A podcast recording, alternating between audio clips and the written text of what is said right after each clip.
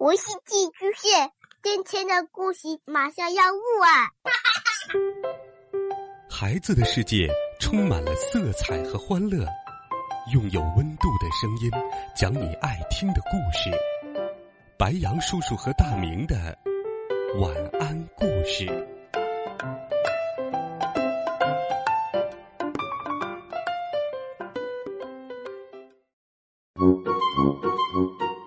小朋友们、同学们，大家好，欢迎收听白羊叔叔讲故事。我们继续来听卖橘子中。小猪起了个大早，从星星经理那里买到了两筐橘子。小猪把那一大篓橘子装进两个箩筐，担起来，摇摇晃晃，一口气走到了集市。他累得气喘吁吁，满头大汗，腿都软了。他选好位置，看看自己的邻居。左边的邻居黄狗先生正把鸭梨从水果筐里捧出来，往一块大木板上摆放着。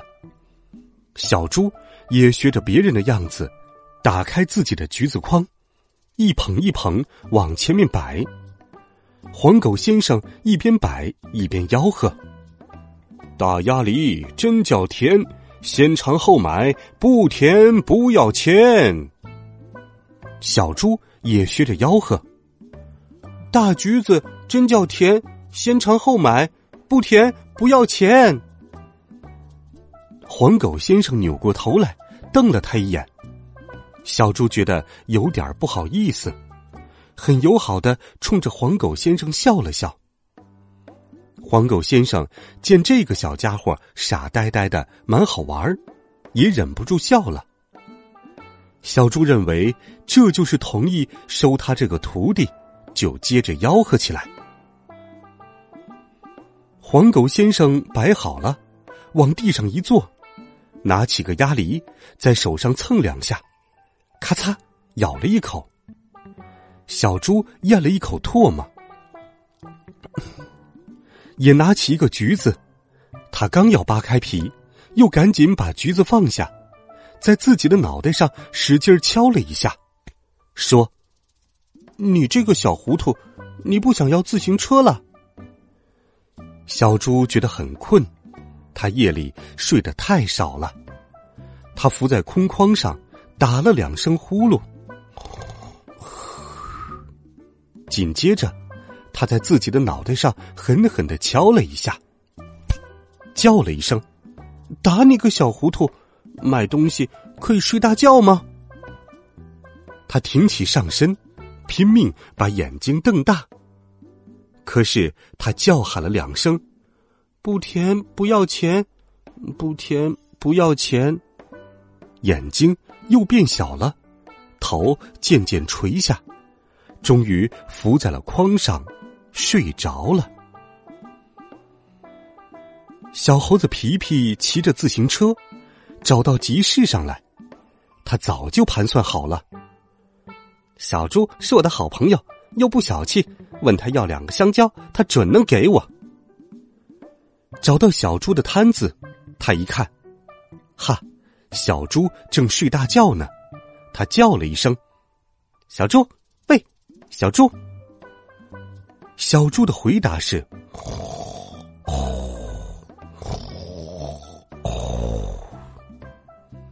皮皮乐了，跳下了自行车，嘴里念叨说：‘没有香蕉，橘子也凑合。’他拿起两个橘子，塞进衣袋，弯腰听听，小猪还在打呼噜。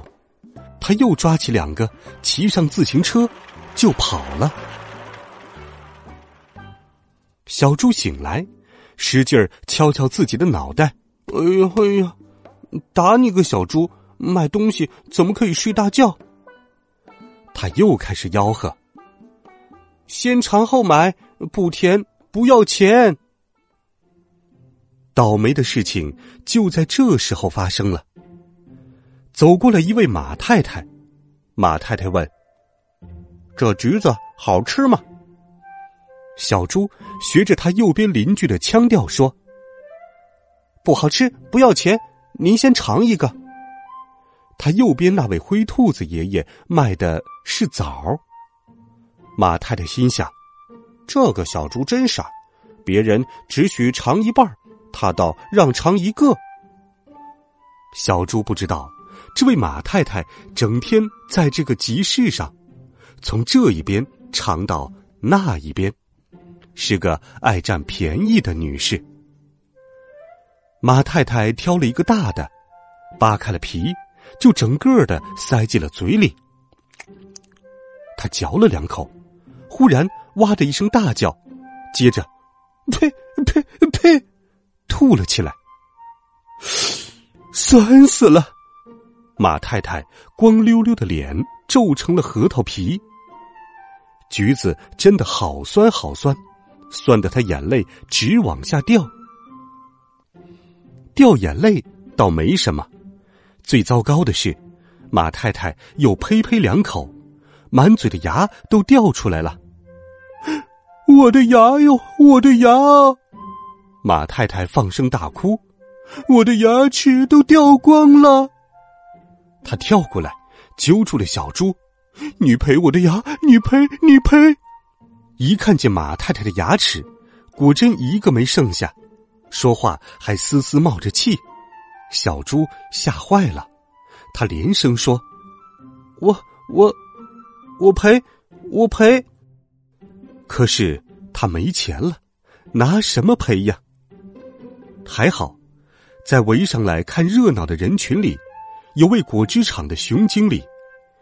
熊经理心肠好，为帮助小猪，用一半的价钱把橘子都买走了。